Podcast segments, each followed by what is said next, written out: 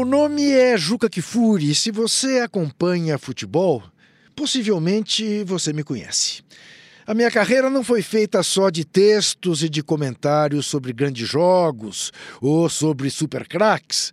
Infelizmente, eu posso dizer, não foi só disso não desde a série de reportagens da revista Placar sobre a máfia da loteria esportiva, no longínquo ano de 1982, eu acabei me dedicando à cobertura dos desmandos e das falcatruas, dos bastidores do mundo do futebol.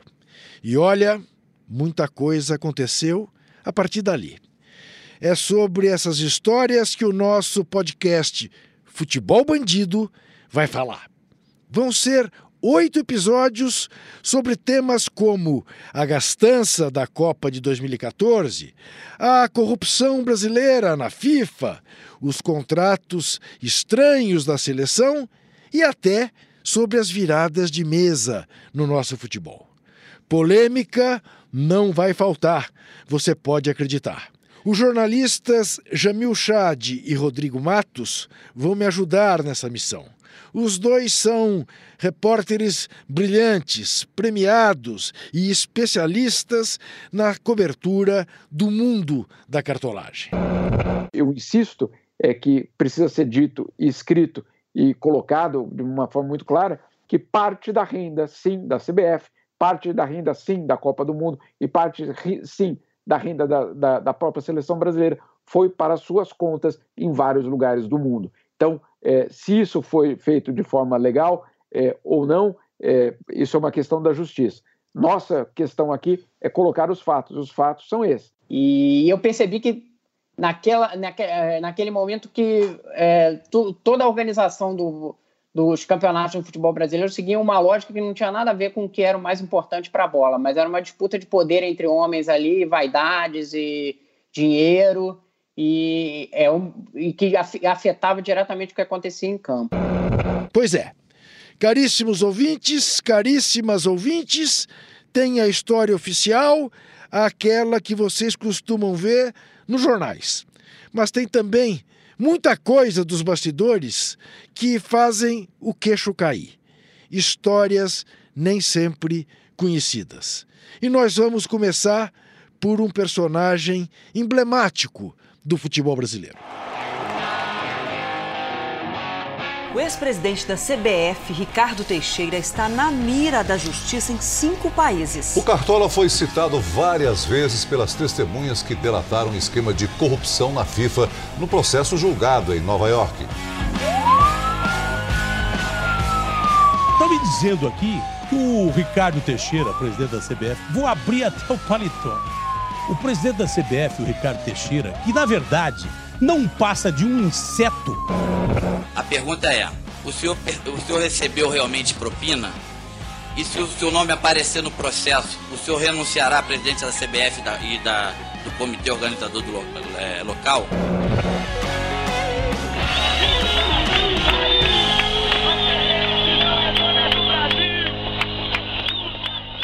Mas por que falar de Ricardo Teixeira? Bem, ninguém ilustra melhor a figura do Cartola do que ele, ex-genro do presidente da FIFA, João Avelange.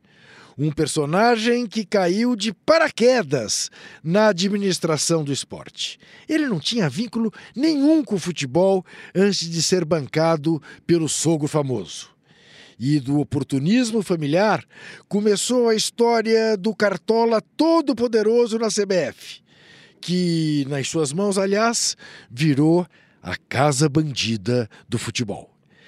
Teixeira usou o sucesso da seleção para acumular dinheiro ilicitamente e para ganhar peso na política da FIFA. E toda a farra das propinas em contratos até que durou bastante nós tivemos que aturar mais de 20 anos de Ricardo Teixeira. Eu, como jornalista, lidei com uma pilha de processos movidos por ele, em razão das denúncias que ele não sabia responder de maneira correta. E é por aí que começamos a falar das histórias do futebol bandido. No primeiro episódio, como um cartola ascende ao poder no Brasil. Veja só como isso tudo começou. Aos 41 anos de idade, o empresário Ricardo Teixeira assume pela primeira vez um cargo de dirigente esportivo. Ele chegou ao poder nos anos 80, mas sem qualquer histórico profissional no futebol. O que um novo presidente da CBF espera para o futebol brasileiro? A volta da mística da seleção brasileira, é, que ela seja respeitada pelo mundo como ela foi antigamente, enfim, uma seleção brasileira organizada, um calendário é, objetivamente bem feito, um calendário em que você ouvirá, obviamente, todos os segmentos, mas um calendário fixado.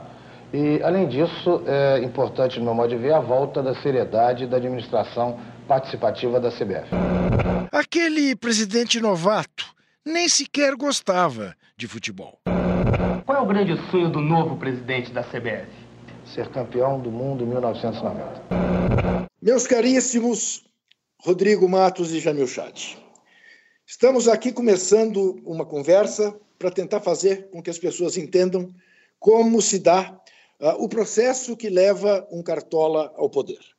Eu acho que seria bastante didático e mais contemporâneo se começássemos uh, pela ascensão de Ricardo Teixeira, embora esta altura também pareça uma história, como de fato a história é, do século passado. Mas lembremos, Ricardo Teixeira era um ilustre desconhecido, apenas era o genro do chefe dos chefes, João Avelange, quando se dá uma eleição na CBF e ele aparece eh, como candidato. Estamos falando do final eh, dos anos 80. Eram os anos Fernando Collor de Mello. A transição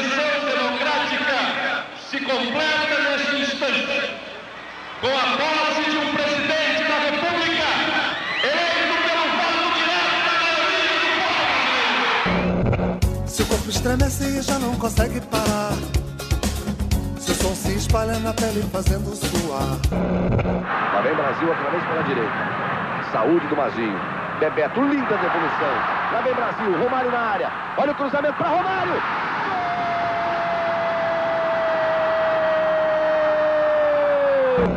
aparece Ricardo Teixeira como candidato. Alguém que não sabia dizer nem o nome do clube para o qual ele diz torcer, porque chamava o clube de regatas do Flamengo de Clube de Regatas Flamengo. Era essa a resposta que ele dava quando uh, perguntávamos a ele para que time ele torcia.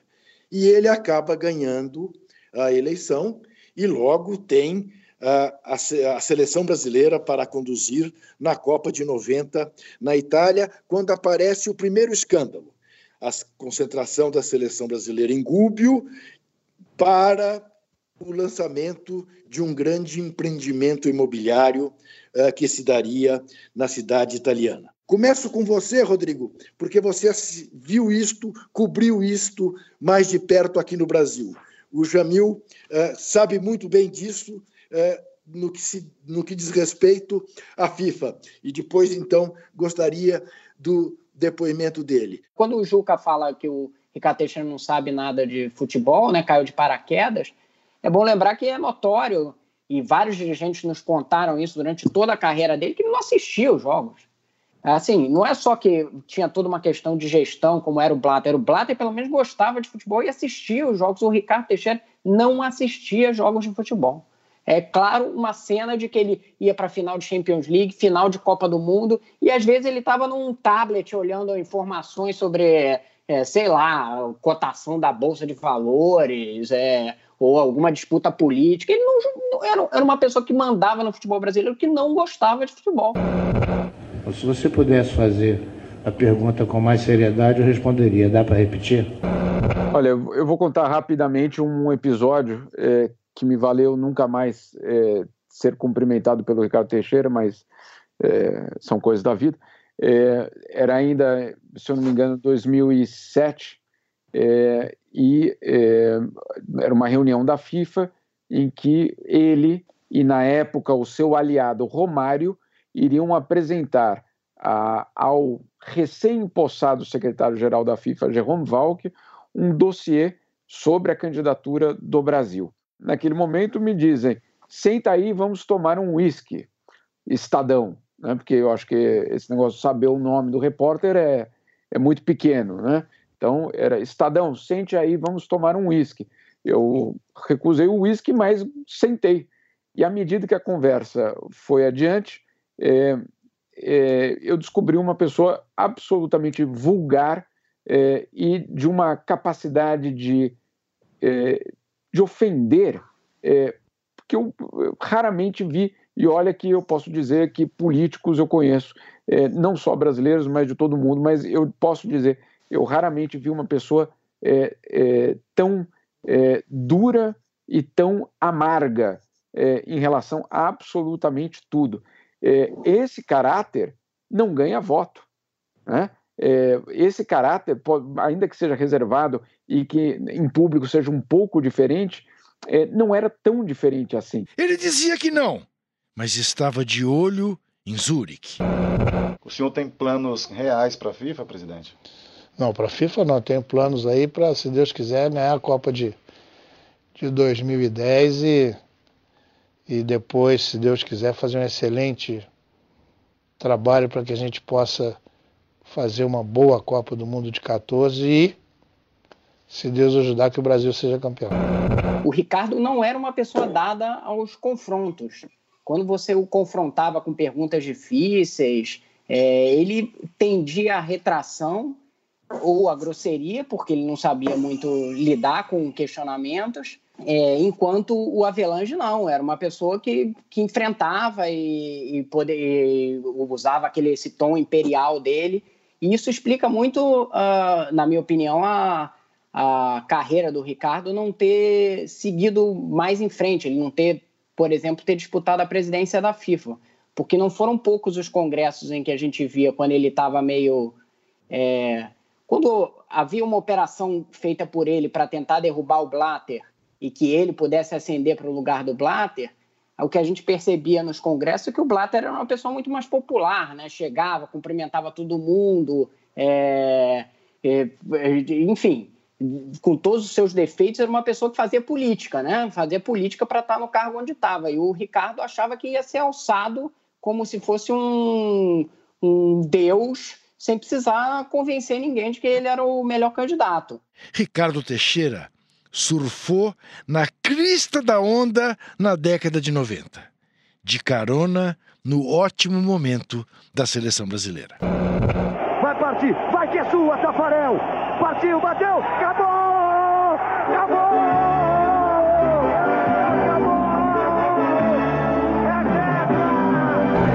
Mas o Ricardo Teixeira, eu soube depois, eu era comentarista do Jornal da Globo, reclamou com a direção da Globo porque exatamente eu não fiz nenhum elogio a ele durante toda a cobertura da Copa e nem mesmo depois que o Brasil foi campeão. E que, ao contrário, como você disse, eu usava essa expressão: Brasil campeão do mundo, apesar de Ricardo Teixeira. O presidente da CBF aproveitou a popularidade do Tetra e fechou um acordo milionário com a Nike. Era o começo de uma nova fase da seleção, mais global, com mais amistosos mundo afora e com cifras maiores. Mas anos depois, indícios de irregularidades no contrato com os americanos motivaram a instalação de uma CPI no Congresso Nacional. No programa desta noite, você vai saber até onde chegaram as investigações da CPI sobre a CBF. Dirigentes aumentando os próprios salários e deixando cada vez maiores os prejuízos e as dívidas da entidade que comanda o nosso futebol.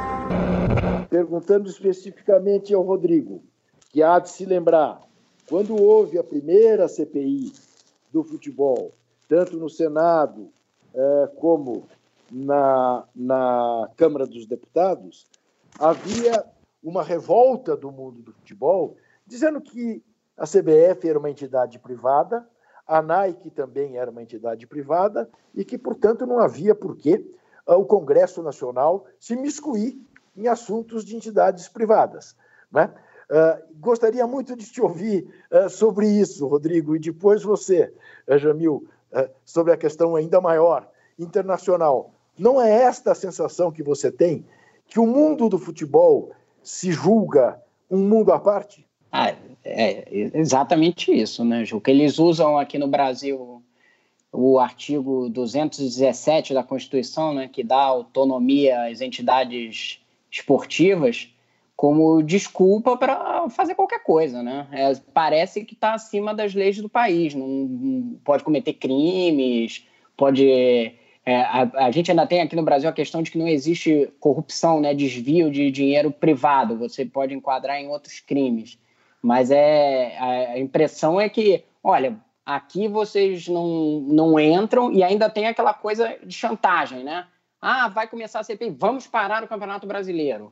Ah, é, porque vamos investigar a CBF, é, o, a, o desempenho da seleção na Copa será afetado. Quantas vezes a gente já não ouviu essa chantagem? A FIFA vai punir o, a CBF por interferência do governo e vai tirar da Copa do Mundo. Quem deu uma força a Teixeira neste momento foi um antigo homem poderoso da estrutura de federações do futebol brasileiro. Eduardo Viana, o famoso Caixa d'Água, então presidente da Federação Carioca. O Ministério Público vai pedir à Justiça o afastamento de Eduardo Viana da presidência da Federação de Futebol do Rio. Ele é acusado de vários crimes, como evasão de renda e formação de quadrilha. Basta dizer que o Caixa d'Água é o responsável pela é, gestão do Ricardo Teixeira ter durado até 2012, né? Na CPI, o Ricardo Teixeira já estava com a carta de renúncia pronta, e ia ser entregue ao ministro do esporte, que anunciou isso à imprensa é, com antecipação e depois ficou com cara de taxa. É, e o, o, o Caixa d'Água, que era uma, um sujeito bastante inteligente, é, professor de direito constitucional, e entendia bastante como funcionam as leis no país, e convenceu o Ricardo que ele não precisava é, renunciar, porque eles conseguiriam montar uma defesa para ele, de forma que ele continuasse no poder. E uma, uma, um fato é, irônico nessa época é que quem se tornou advogado da CBF naquela época da CPI foi o atual ministro do STF, Luiz Roberto Barroso. Ele foi contratado, você vê o, o dinheiro que a CBF botou para manter o Ricardo Teixeira. Cada federação tem esse mini poder. Quando você vai indo mais para é, centros menores, é, a, a, os eventos são ainda mais bizarros, digamos assim, né? Quando você não está ali em São Paulo, Rio, que já tem eventos bem bizarros na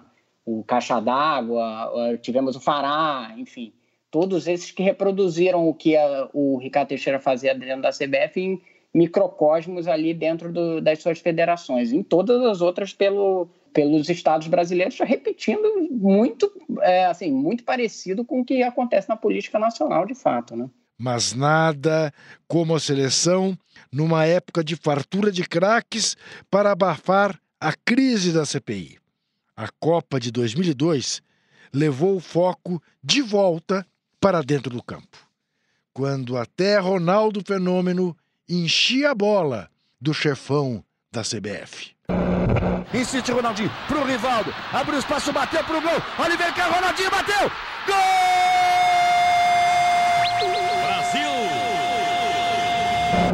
Você não acha, o Ronaldo, você acha que o Ricardo Teixeira fez muito mais coisas boas do que ruins para o futebol? Você acha que ele é um bem para o futebol brasileiro? Ah, sem dúvida, ele fez muito mais coisas boas do que ruins. Eu não, eu não quero dizer que é, é, o Ricardo não tenha defeito, não, não tenha feito coisa errada. Quer dizer, estão investigando ele há muitos anos e, e até agora pouca coisa se sabe. Né? Mas eu, eu, eu diria que ele tem uma contribuição muito importante para o futebol. Mas a desastrada Copa de 2006 colocou Teixeira em evidência mais uma vez.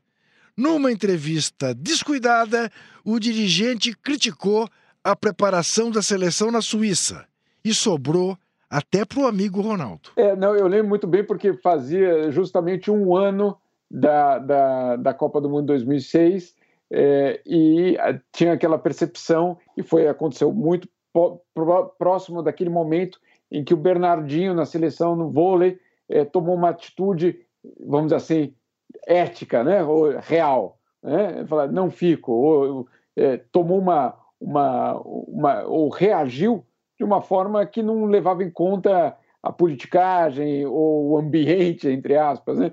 E aí o Ricardo Teixeira é, resolve falar sobre aquela, aí sim, a balbúrdia que foi Vegas, né?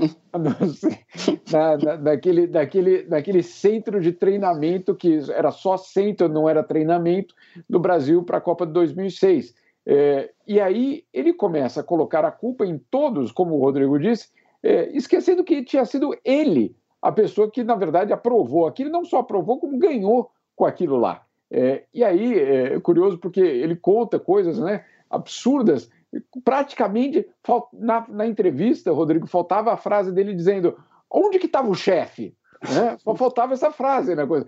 Porque ele falava: imagina, os jogadores saíam à noite, imagina, os jogadores ficaram bêbados, imagina, o Ronaldo tinha 98 quilos. Eu lembro que ele falava 98 e falava: eu tenho 95, como é que ele tem 98? Eu tenho 95. Então, é, você, bom, tá bom. É, e quem era o chefe? Nesse momento, Teixeira era alvo de parte da mídia, incluindo um popular apresentador de televisão.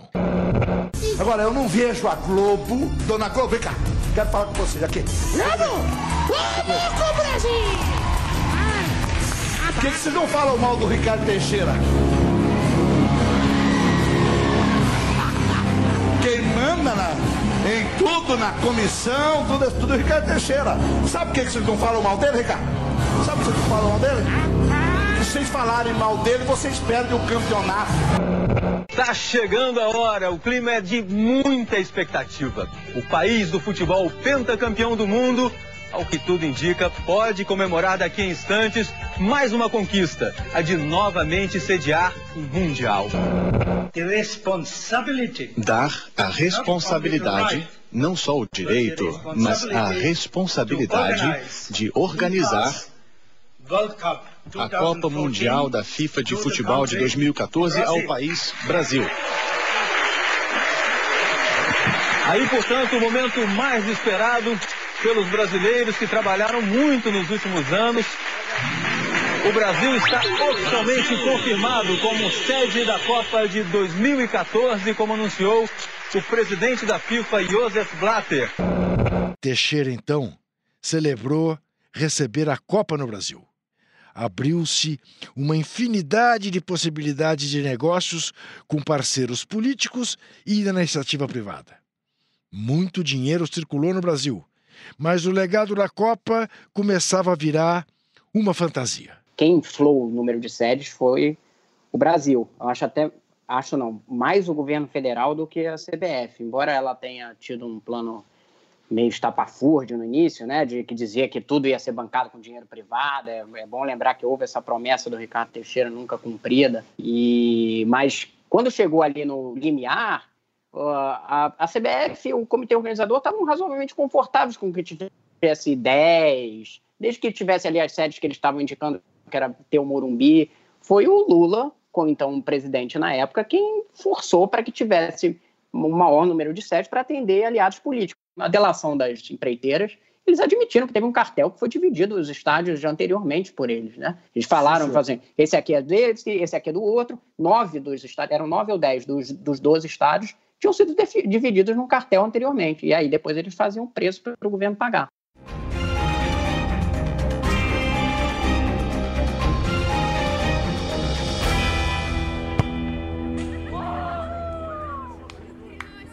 Nunca a sensação de poder esteve tão evidente em torno de Teixeira quanto neste momento, com todos os seus exageros e extravagâncias. A entrevista para a revista Piauí, em 2012, mostrou um pouco do verdadeiro Ricardo Teixeira. Esse trecho da matéria da ESPN ajuda a gente a lembrar. Não economizou arrogância numa entrevista bombástica à revista Piauí. Dono do futebol brasileiro, garante ter colocado no bolso governo, aliados, críticos e o poder da maior emissora do país detentora dos direitos de transmissão do Campeonato Brasileiro e dos jogos da seleção. E soltou a célebre frase: Em 2014 posso fazer a maldade que for, a maldade mais elástica, mais impensável, mais maquiavélica. Não dar credencial, proibir acesso, mudar horário de jogo. E sabe o que vai acontecer? Nada. Não deu tempo de fazer qualquer maldade. 2014 era para ser o auge da carreira de Teixeira. Mas no caminho até a Copa foram surgindo denúncias fora do país. Mais especificamente, rastros de propinas para viabilizar contratos internacionais. O Bruno de Freitas, do All Sport, ajuda a gente com essa longa ficha corrida que envolve o ex-presidente da CBF. Em 2010, a rede britânica BBC denunciou que Ricardo Teixeira e João Avelange receberam 45 milhões de reais em propinas em contratos de direitos de TV com a agência de marketing ISL, os dois pagaram multa de 9 milhões e devolveram parte da quantia para escapar do processo. Teixeira também é acusado de lavagem de dinheiro na venda de direitos sobre amistosos da seleção, por meio de contas em paraísos fiscais e nos Estados Unidos.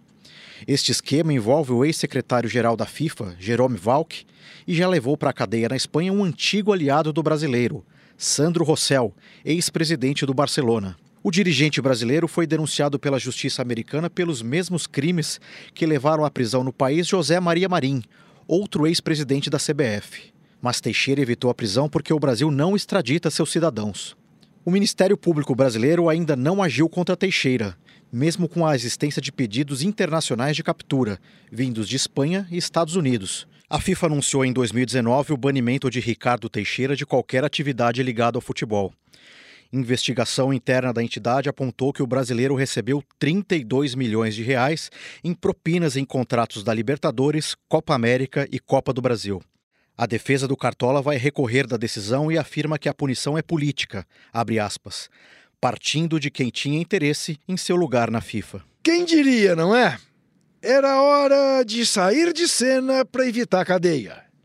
Em 2012, Ricardo Teixeira renunciou aos cargos da CBF e no comitê organizador da Copa do Brasil. E hoje em dia, o Cartola nem ousa sair do país, assim como um dos seus sucessores, Marco Polo de Onero, o Marco Polo que não viaja. São dois ex-presidentes da CBF com patrimônio milionário, mas que praticamente não podem sair de casa. Ricardo Teixeira não pode nem mais usufruir da mansão principesca que possuía em Miami. Se sair do Brasil, muito certamente ele acaba atrás das grades, porque o FBI pega ele. E aí, fator simbólico daquelas prisões em 2015. Ali não era só uma questão é, de tirar dinheiro ou pagar uma multa, porque vamos lembrar, Ricardo Teixeira e João Avelange pagaram juntos uma multa de 5 milhões de francos suíços, mais ou menos 5 milhões de dólares, para encerrar um. Então, pagar nunca foi o problema. O Ricardo Teixeira teve essa esperteza né, de considerar, uh, dizendo que uh, corrupção, o tipo de corrupção que ele havia cometido não era, não era crime no Brasil. E que então ele estava tranquilo. O Brasil era o paraíso, o Brasil era o melhor dos mundos. Então, acho que há esta diferença. Agora, eles tiveram um momento de estremecimento, Avelange e Ricardo Teixeira, há inclusive um encontro que o então ministro do esporte, Rafael Greca, eh, tenta promover entre Ricardo Teixeira e João Avelange no Golden Room do Copacabana Palace, ao qual o Avelange não vai. Mas depois os interesses falaram mais alto né? E o Ricardo Teixeira fazia questão, por exemplo, que a CBF permanecesse pagando o plano de saúde uh, do João Avelange, o chamava né, de Giovanni uh, e acabaram Uh, restabelecendo uh, relações muito amistosas e a se beijarem sempre que se encontravam em público em situações que aquele filme, aquela trilogia conhecida de todos, uh, O Chefão, uh, mostra tão bem. no relacionamento entre as famílias.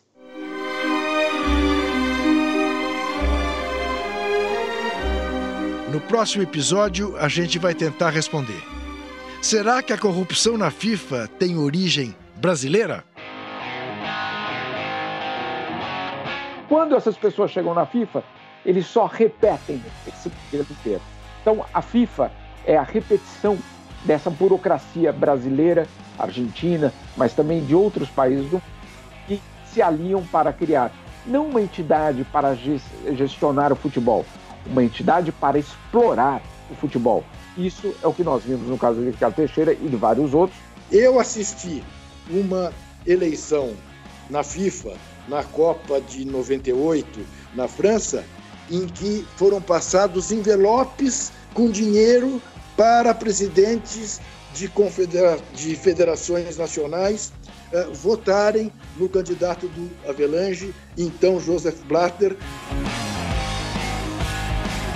Esse episódio de Futebol Bandido termina aqui. Você pode ouvir esse e outros podcasts do UOL em uol.com.br/podcasts. Este episódio de Futebol Bandido teve a produção de Bruno Freitas, edição de áudio de Amer Menegassi e coordenação de Diogo Pinheiro.